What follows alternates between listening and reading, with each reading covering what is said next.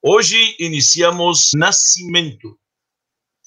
Meus amigos, antes de falar do nascimento pessoal de um ser humano quando que ele nasce, vamos falar primeiro do nascimento do universo. Para nós, de acordo com a Torá, o universo não sempre existiu. Ele começou num certo momento. O universo, para nós, ele é finito, ele não é infinito. Ele tem, na verdade, limites. Ele é finito, e teve um início, teve um começo. E os nossos sábios do Talmud discutem quando que nasceu o universo. Um sábio chamado de Rabbi Yoshua, ele fala que nasceu no mês de Nissan. Nissan corresponde mais ou menos março, abril, nesta época da primavera no hemisfério norte. Rabbi Elazar, ou Rabbi Eliezer, para ser mais correto, Rabbi Eliezer fala que ele nasceu o universo no mês de Tishrei, no mês de Rosh Hashanah e Kippur, que cai normalmente em setembro. Uma discussão entre os dois. Obviamente, eles estão discutindo quando nasceu o primeiro homem. Quando a gente fala universo, a gente refere, obviamente, à, à criatura mais especial e escolhida, que é o ser humano. Quando fala do universo, é sempre seis dias antes. Nós sabemos que a criação do mundo durou seis dias. No sétimo, Deus descansou. No sexto foi criado Adão, o primeiro homem, e Eva, a primeira mulher. Então, aquele Rabbi Yoshua que diz que nasceu o universo no primeiro de Nissan, significa o primeiro homem. O universo, um pouco antes, 25 de Adar.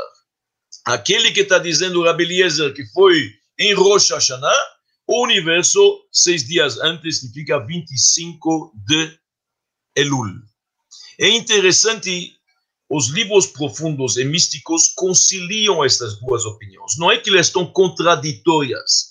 Um está falando quando Deus pensou em criar o mundo. Houve um momento que Deus cogitou e pensou o que, se chama Alabe Marshava.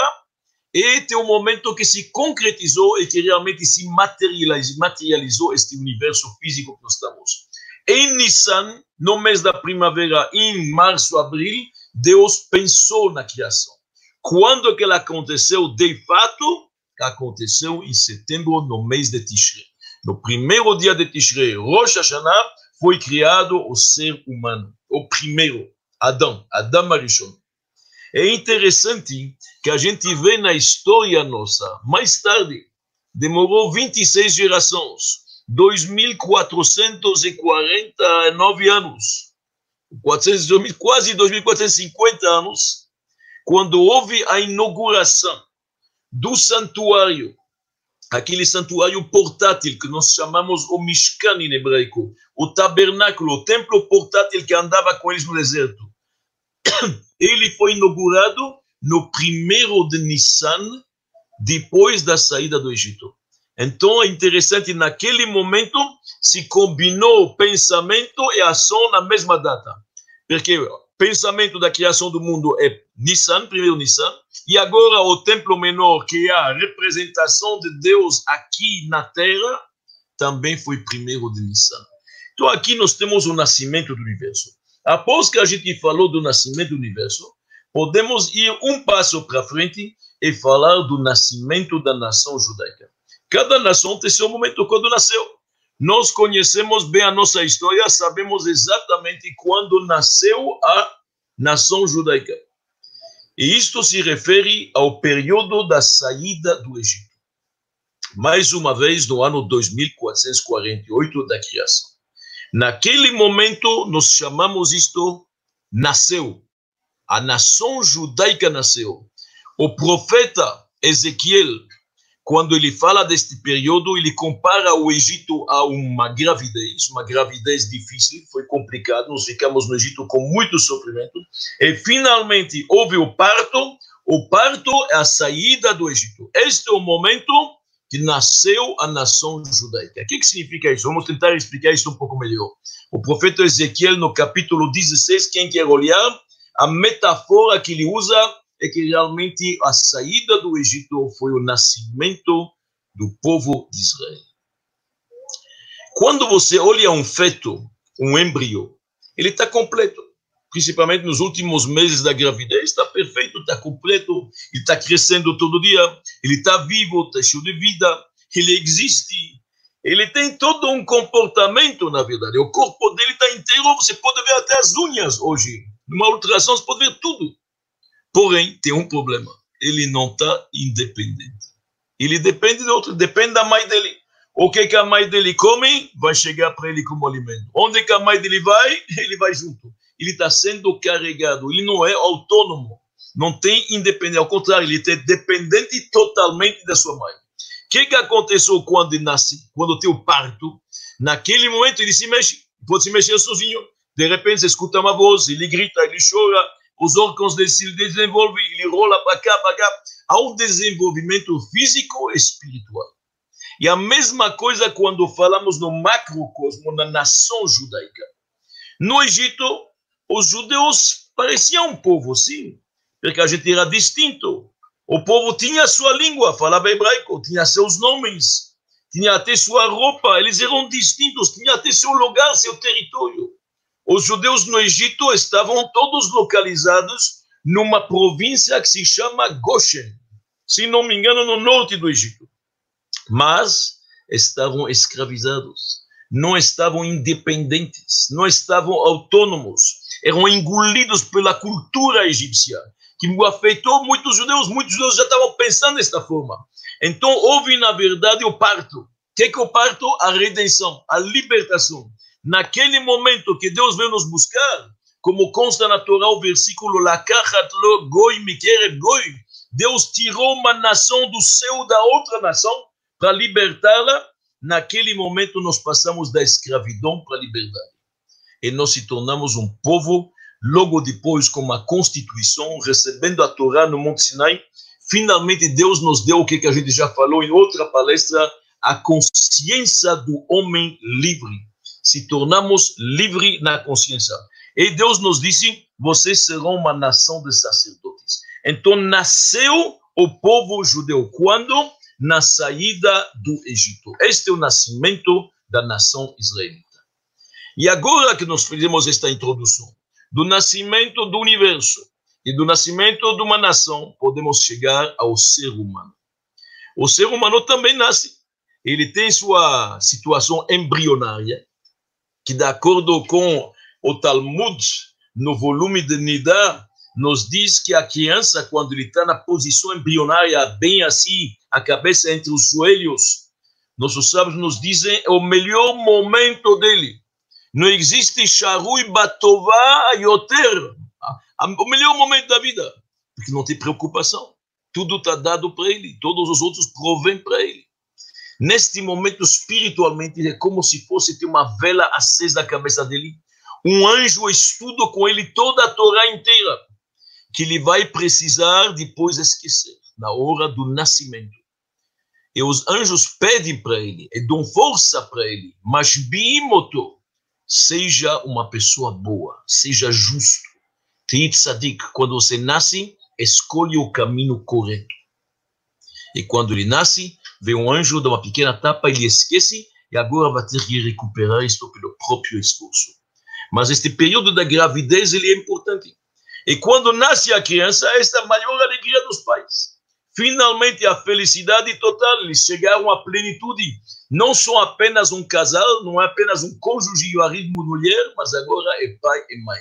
A bênção divina chegou do terceiro sócio, como falamos, e finalmente nasceu a criança. É uma realização extraordinária. E não é apenas ele nasce, é um novo membro na família, é um novo membro na comunidade, eventualmente, onde ele, onde ele vive, não importa que religião, que país. É um novo membro numa nação, há um novo ser humano. Nascimento significa, se a gente pode olhar isso filosoficamente, que esta pessoa que nasceu é importante para Deus. Ela vai fazer uma diferença. Muitas vezes a gente pergunta, mas o que, que eu posso contribuir? Uma pessoa simples, eu não sou nem um Einstein, nem um Mozart, nem um Rabi Akiva Lavdil, nem na verdade o Moshe Rabbeinu, o Moisés. O que, que eu posso fazer? Eu sou uma pessoa simples, eu, que eu sabe, simples sapateiro. O que, que eu posso fazer? Todo mundo é importante no plano divino. No grande projeto macrocósmico que Deus tem para este universo, cada peça é importante. Vai tentando tirar do motor alguma pequena peça, vai ver o que, que acontece. Tenta num computador colocar uma vírgula errada nos códigos. Não funciona. Toda peça é importante. É como uma sinfonia. Deus tem uma sinfonia divina, que nós chamamos uma sinfonia cósmica. Cada instrumento de música é importante na sinfonia. Ninguém pode pensar que o violino é mais importante que um tamborim. Não. Tudo, conjunto inteiro, contribui para uma música agradável. E a mesma coisa nas criaturas. E quando, quando nasce uma criança, significa ele é importante para Deus. Faz uma diferença. Deus faz questão que ele vive aqui porque ele vai contribuir, vai acrescentar. Ele é importante para Deus. Esta alma que desceu agora no corpo, ela é importante. Ela não começa a descer apenas no, no, no a alma começa a se investir em etapas, como falamos. Na hora da fertilização, um pouquinho principalmente o nascimento, e vai entrando mais até a idade de 13 anos para um menino e 12 anos para uma menina. Naquele momento, a alma divina entrou totalmente no corpo. Em outras palavras, é importantíssimo. O dia de nascimento é o momento que Deus confia a estes pais uma nova criatura que vem aqui para o mundo para contribuir, para acrescentar. Tem que, de vez em quando, pensar um pouco nisso. É interessante, a gente não pensa nisso. Então, aqui, nós temos uma palavra dos nossos sábios muito interessante.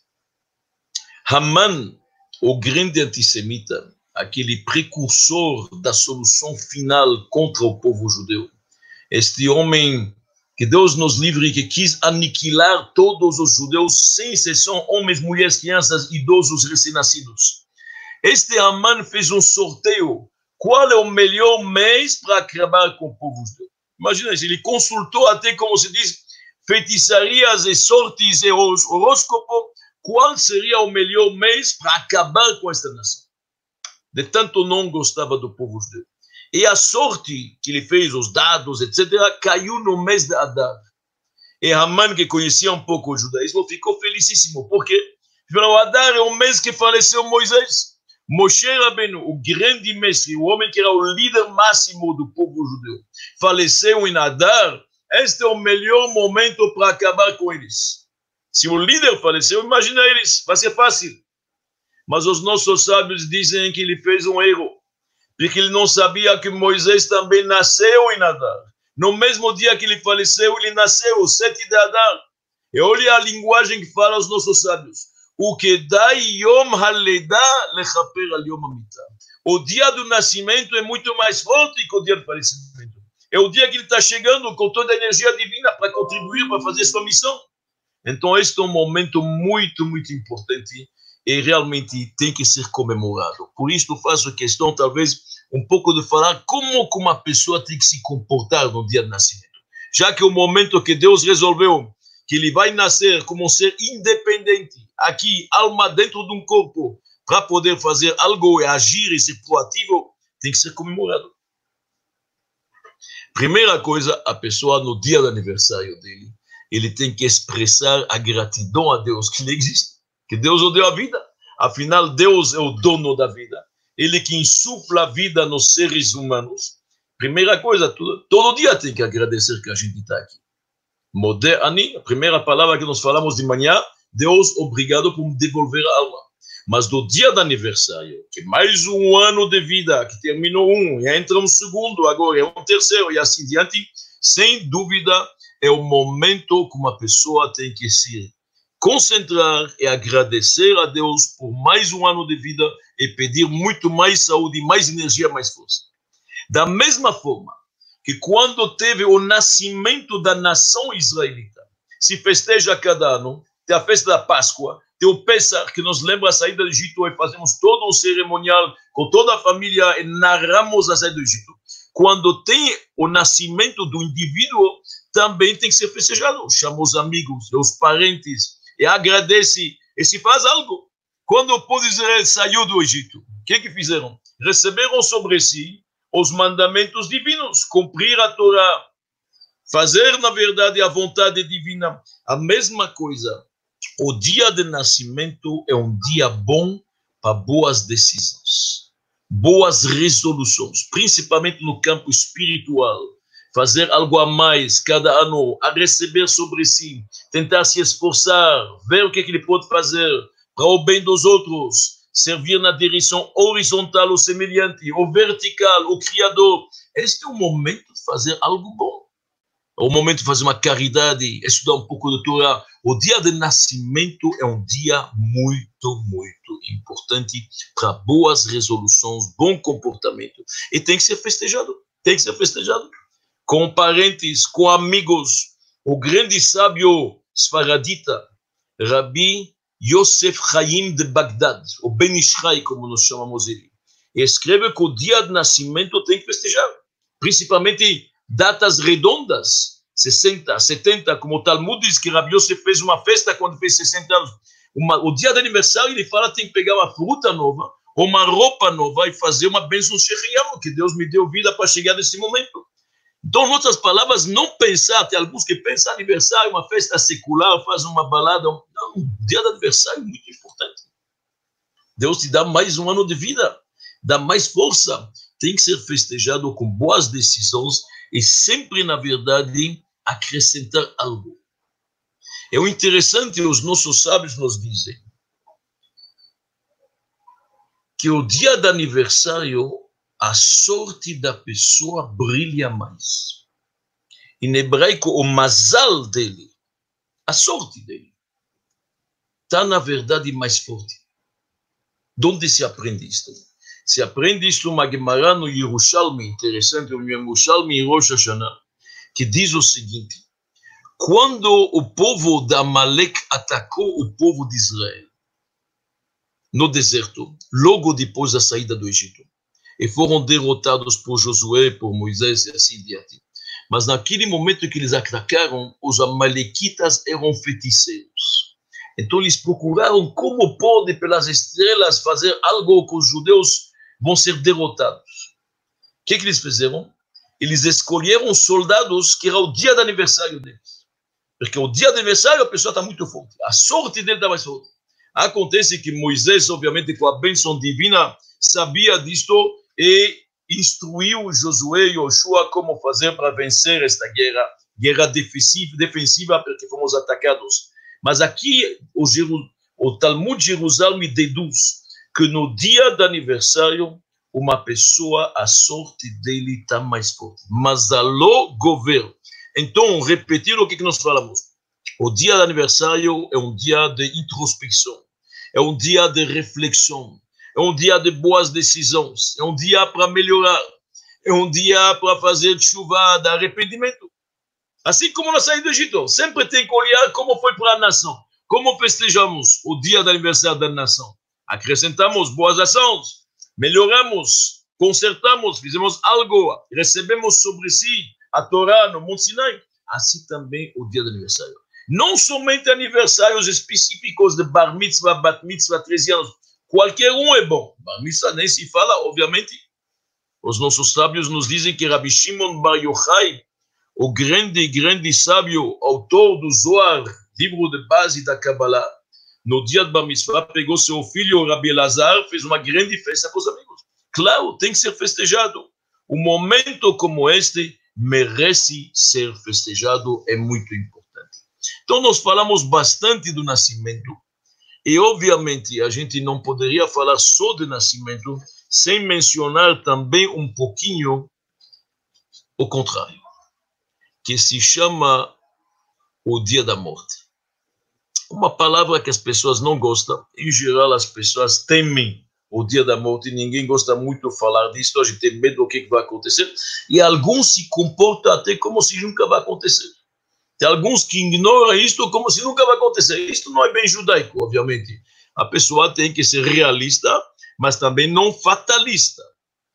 Então, a gente agradece todo dia, sem dúvida, a Deus pela vida. A primeira coisa que fazemos de manhã, a gente agradece, fala moderni, mas é importante apreciar a vida enquanto está. Tem gente que aprecia quando não está mais.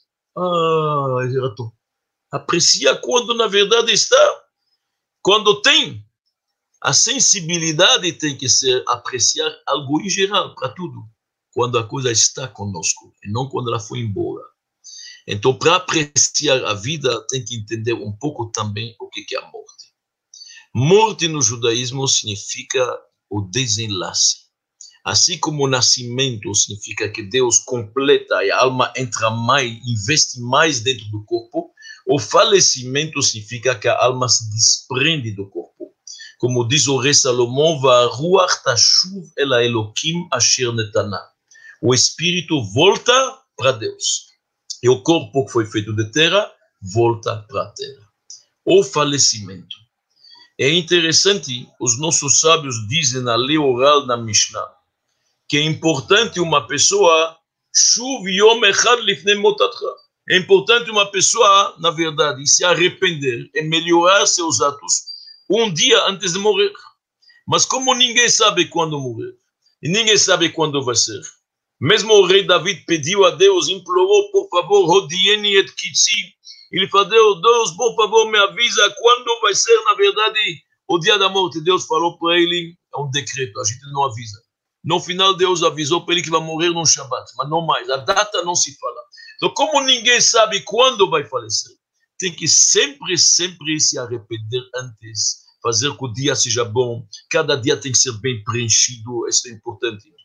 Isso não significa que a pessoa não pode fazer planos, não estou falando isso, ou não pode fazer projetos, pode sim, mas o importante é tratar bem as pessoas. Imagina que você não vai encontrá-los mais, isto sim tem que tratar bem as pessoas. Pode fazer planos. Se o, ser humano tem o direito de fazer planos, que Deus nos dá saúde e vida cumprida para poder cumprir todos os planos de todo mundo. Mas a pessoa tem que se lembrar, cada dia é importante, tem que ser bem preenchido e tem que tratar bem as pessoas. Porque pode ser o dia que você se despede de uma pessoa. O rei Salomão, na sua grande sabedoria, ele fala isto como exemplo, como uma metáfora ele fala, Bechol et yu begadecha levanim. Em cada momento, suas roupas têm que ser limpas. Cuida-se que as suas vestimentas não sejam maculadas nunca. Você não sabe, pode ser que amanhã ou hoje, qualquer dia, você vai ter que se apresentar na frente do rei de todos os reis. Veja que a roupa se. A roupa, ele não está se referindo, obviamente, apenas à roupa física. Quando o rei Salomão falando da roupa, ele está falando, obviamente, das roupagens da alma, pensamento, fala e ação serem, na verdade, nobres como se deve. Isto é importante uma pessoa estar consciente. E olha bem, no judaísmo, nossa religião ela é muito, muito realista, muito sábia, pé no chão, pé na terra. Quando alguém vê a falecer, obviamente, existe uma mágoa, existe uma tristeza, a família ao redor está sentindo uma falta do ente querido, mesmo que sabemos que a alma voltou para o Criador, mas não tem mais a comunicação física, por isso que tem lutos, tem leis de luto. É bom saber que a alma é energia divina, ela acaba nunca, a energia divina nenhuma doença pode atingir, a alma continua azul como o céu e sempre brilha, mas porém, quando não tem mais com o ente querido, há uma, uma comunicação como tinha antes, tem luto, tem tristeza, tem aflição no coração, tem um coração partido. E aqui vem a sabedoria judaica. Presta atenção. A primeira reação, normalmente, quando a, a, acontece um falecimento, Deus nos livre que não seja barminan, quando acontece uma tragédia desta, qualquer coisa, a pessoa nega, não acredita, não é possível, não aconteceu, não, no primeiro instante a pessoa, não, não, não posso acreditar. A pessoa nega. O segundo momento é um momento de revolta momento de ira, a pessoa está chateada, e chateada com Deus. Por isso, nos lutos judaicos, nós temos períodos diferentes. Presta atenção. O primeiro período é antes do, da sepultura. Se chama em hebraico onen. A pessoa ainda não é enlutado. Ele é onen. Ele está triste, está machucado, está magoado. Pela lei judaica, ele está isento de cumprir as boas ações. Ele não tem obrigação de falar o Shema, que é uma reza diária, não tem obrigação de colocar filim ou talit, coisas desse tipo. Por quê? Porque a Torá leva em consideração, nesse momento está chateado, está um pouco chateado com Deus até. Então não é momento agora você, na verdade, empurrar, fazer ele fazer, cumprir os mandamentos de Deus. Ele está chateado. A primeira reação foi que ele está negando. A segunda, ele está irado. Ele está, na verdade, triste. Ele está revoltado um pouquinho. Um pouquinho. É um pouco como os nossos sábios dizem: você não consola uma pessoa quando o defunto está na frente. Esse não é o momento. O momento é de introspecção, não é falar, não é o momento. Depois do funeral, começa um segundo período que se chama Avelut. Antes era Onen, agora Avel. Avel significa ele está enlutado. O que, que significa que está enlutado? Enlutado significa ele já fez uma bênção no cemitério, reconhecendo e se conformando com a justiça divina. Baruch Dayana Emet. Ele já reconhece. Agora, um pouco a pessoa se levanta, se ergue e entende que tem um Criador, uma autoridade suprema. Ele sabe quando começa, quando termina a vida, e a pessoa entende que a justiça divina está acima da compreensão dele. E agora começa o luto. O luto tem que ter um cuidado psicológico muito importante, porque a pessoa está caindo na realidade. Está caindo na realidade que tem um ente querido, muito querido, que está fazendo falta a casa dele está vendo, está fazendo falta. Não está mais a pessoa com quem ele convivia. Se é um pai, se é um marido, se é o que seja, o irmão, está faltando. Então, este é um momento que começa os sete dias de luto, se chama Ashiva. E no judaísmo, Ashiva é um momento que a gente reflete não sobre a morte, que o falecido está morto, mas como que ele viveu principalmente. Como foi a vida dele. Já que é um período com enlutado, não pode trabalhar, não pode cozinhar, não pode passear, não pode fazer nada. Ele sente o luto, os espelhos estão cobertos, ele está com uma roupa rasgada, ele não pode nem estudar a Torá, nada. O que, que se faz? Muita gente se visita, se alivia a, a parte psicológica e se fala muito do falecido, como ele viveu, quais foram os legados dele como foi a vida dele, como ele preencheu a vida. Este é um momento de reconforto. Este é um momento de você, na verdade, reconfortar os enlutados. Se chama Nihum Avelim. E os nossos sábios dizem que é um momento bom para chorar. Colocar para fora as emoções. Cuidar das emoções. É muito importante. E já que a gente sabe que cada enlutado, as emoções são diferentes. Cada um tem umas emoções diferentes. Um reage muito fortemente, outro reage em introspecção, não quer falar com ninguém. Um reage, cada um. Pela lei judaica, quem começa a conversa é um enlutado. Você vai visitar um enlutado neste período de Avel, que ele está nos sete dias de Shiva, pela lei judaica, você não começa a falar. Ele começa a falar. Deixa ver, ele quer uma conversa alegre, vai ser alegre. Ele quer falar baixo, vai ser baixo. Ele não quer falar, vou respeitar o silêncio dele. Nós temos que respeitar a individualidade, as emoções dele, a dor dele. Então deixa ele ver como que ele quer esta conversa. Superficial, profunda, ele quer detalhes como que era a vida antes. Deixa ele falar. Ele começa a conversa. Esta é a lei judaica. Depois disto, dos sete dias, tem uma volta devagar à vida volta ao trabalho, volta à sociedade. Devagar, devagar ele vai voltando. E os nossos sábios, eles explicam isso de uma forma muito interessante. São etapas. O judaísmo, como disse, é muito realista. Nos três primeiros dias, um enlutado não cumprimenta e não responde ao cumprimento. Alguém cumprimentou ele, ele não precisa responder.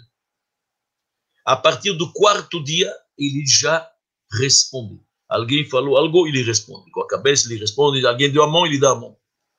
Após os sete dias, ele já pode cumprimentar. São etapas, são etapas de volta à vida. Respeitando sempre o luto, respeitando a mágoa, respeitando a aflição da pessoa, do indivíduo. Isso é muito importante. E então, a pessoa volta para a vida e o judaísmo nos ensina a não se lutar demais. Tem que deixar a alma subir, é a vontade de Deus. Tem períodos tem três dias de choro, sete dias de luto, 30 dias não corta o cabelo, 11 dias de, 11 meses de Kadish para o pai. Tem um período, tem um período que tem que ser respeitado, mas não mais que isso. Sem lutar demais, seria também, a verdade, a gente discutir a vontade do Supremo Criador. Então, a gente vai devagarzinho até a pessoa se recompor, se reerguer e voltar para seus afazeres. Isto é muito importante entender o judaísmo considera a morte como uma volta da alma para o Criador. No mundo espiritual, nós acreditamos em dois mundos e um Deus. tem o mundo físico, material, e tem o mundo espiritual, o mundo das almas. Esta alma que faleceu está se juntando com seus parentes no mundo da alma, no mundo das almas, onde estão as almas também dos grandes justos. Abrão, Isaac, Jacob, Sarah, Rivka, Rachel, Leá, todos estão lá. É importante saber que os nossos sábios dizem que até o patriarca Jacob não tinha doença. Não tinha. A pessoa falecia momentaneamente, assim de uma. E Jacob pediu para ser doente. Claro, não demais. Por quê? Para poder preparar, preparar na verdade os filhos, preparar a família. Então os nossos sábios dizem quatro, cinco dias de doença antes do falecimento, claro, não sofrimento prolongado, isto é muito, muito complexo, Deus nos livre, mas alguns dias para se preparar, para avisar a família, para dar as recomendações, para garantir os legados que vão continuar, isto pode ser uma bênção, não mais, bem curtinho. As pais acima de 80 anos, nossos sábios dizem, não precisa mais de preparo, que Deus dá 120 anos para todos. Mas é importante se lembrar que no judaísmo tem leis sobre o falecimento, tem leis. Nós somos uma religião realista. Obviamente, é sempre cedo demais. Perder uma mãe, perder um pai é sempre cedo. Perder alguém é sempre cedo demais. Quando Aaron, o irmão de Moisés, faleceu com 123 anos, o povo inteiro chorou, chorou, chorou muito tempo, mais que um mês. Porque é cedo demais. Então é importante se lembrar isto. Então, voltando ao nosso assunto de nascimento, a gente só fez uma parêntese sobre a morte, porque a morte também é um nascimento. Nós falamos até agora o nascimento físico. Pai e mãe físicos, e estão concebendo o filho e nasceu. É um momento especial que tem que ser festejado cada ano, como nós falamos, tem que ser comemorado o dia do nascimento, o dia do aniversário, como o povo chama isso. Existem mais dois nascimentos que eu gostaria de mencionar nesta palestra para ela ser completa. Um é o nascimento da alma, o renascimento da alma. Os nossos sábios dizem que este mundo é comparado a um corredor, a um albergue provisório. Mas lá em cima, o Lamabá Bait, como diz a Gemara em Moit Katan. Então lá é a moradia fixa, aqui é uma moradia temporária. E quando uma pessoa falece, Diz a ética dos pais, presta bem atenção. Hayilodim lamut. Aqueles que nascem, um dia vão falecer. Esta é uma realidade. Aqueles que nascem, um dia vão falecer. Mas aqueles que falecem, olha bem a linguagem, hametim lechayot. É para so, é para é para para ressuscitar, para ressuscitar. Isso aqui tem duas explicações. Aqueles que morrem vão ressuscitar, como veremos daqui a pouco, mas existe também para a alma ressuscitar. A alma, enquanto que ela está dentro do corpo, ela está limitada. A alma também, a alma é energia divina. Energia divina não depende de tempo e espaço. Porém, a minha alma agora está aqui. Se eu estou em São Paulo, eu não estou, na verdade, na França. Se eu estou aqui, eu não estou nos Estados Unidos. Se hoje é hoje, não é ontem, nem amanhã temos limitações. A alma, uma vez que ela entra no corpo, está limitada. A partir do momento que tem um desenlace e a alma se desprende do corpo, neste momento a alma desabrocha. Ela não tem mais, na verdade, as limitações. Ela está muito mais forte, muito mais forte que antes. Porque ela brilha sem as limitações do corpo. Só alguns dos nossos livros profundos dizem que o falecimento é, na verdade, um renascimento da alma. Agora a alma sai das limitações, com seus poderes fantásticos, ela poderá ou inspirar os que ficaram vivos, ou fazer outras missões. A alma, a partir do momento do falecimento, Hametim lechayot, recebe vida para nascer de novo. Isto, um. A segunda explicação é a ressurreição. Realmente, dentro da nossa filosofia, dentro da nossa crença, nós acreditamos que haverá um dia que os corpos dos falecidos vão ressuscitar. Não vai ser mais um corpo que foi composto por pai e mãe e com o terceiro sócio, vai ser totalmente diferente, porque cada corpo que nasceu de um nascimento, de um parto, de uma concepção de pai e mãe, são corpos que têm muita materialidade. Querendo ou não, mesmo a pessoa mais refinada, o corpo ainda tem algo físico, algo material. E para a época pós-messiânica, nós precisamos de corpos totalmente refinados. Como vai acontecer isto? Após o Messias chegar, o justo Mashiach, um tempo depois vem a ressurreição. Como funciona? Deus, através de um orvalho divino, um orvalho especial, insufla dentro dos falecidos, mesmo que os corpos se decomporam durante todos esses centenas de anos passaram, ou milhares de anos pessoas faleceram, Deus vai recompor o corpo através, atra, através de uma informação genética. Nós sabemos que em cada corpo humano, principalmente na coluna vertebral, em cima, nesta parte da nuca, tem um pequeno elemento que se chama na Kabbalah luz. E este pequeno luz em hebraico, este pequeno elemento tem toda a informação. Como a gente sabe que hoje você pode ter num cromossomo, numa célula, todo o DNA da pessoa. Então, neste pequeno elemento, que está toda a informação genética, a partir dele, este elemento nunca se decompõe, pode passar anos e milênios, Deus vai recompor os corpos. Literalmente vão reviver os corpos, devagarzinho, ossos, pele, sistema de artérias e veias, tudo isso devagar vai se recompor. Exatamente como está na profecia de Ezequiel. Se você olha a profecia dos ossos ressecados de Ezequiel, exatamente este cenário vai acontecer. Mais uma vez, os corpos devagarzinho, e Deus vai insuflar nesse corpo Agora, o corpo não é mais composto pelos pais, ele é composto pelo próprio Criador.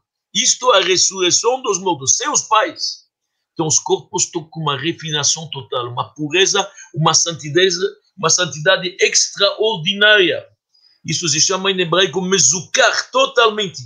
E agora eles são capazes de ter uma vida eterna. Exatamente como era Adão antes do pecado. Adão, antes do pecado, era uma criatura feita por Deus, composta por Deus, um corpo refinadíssimo.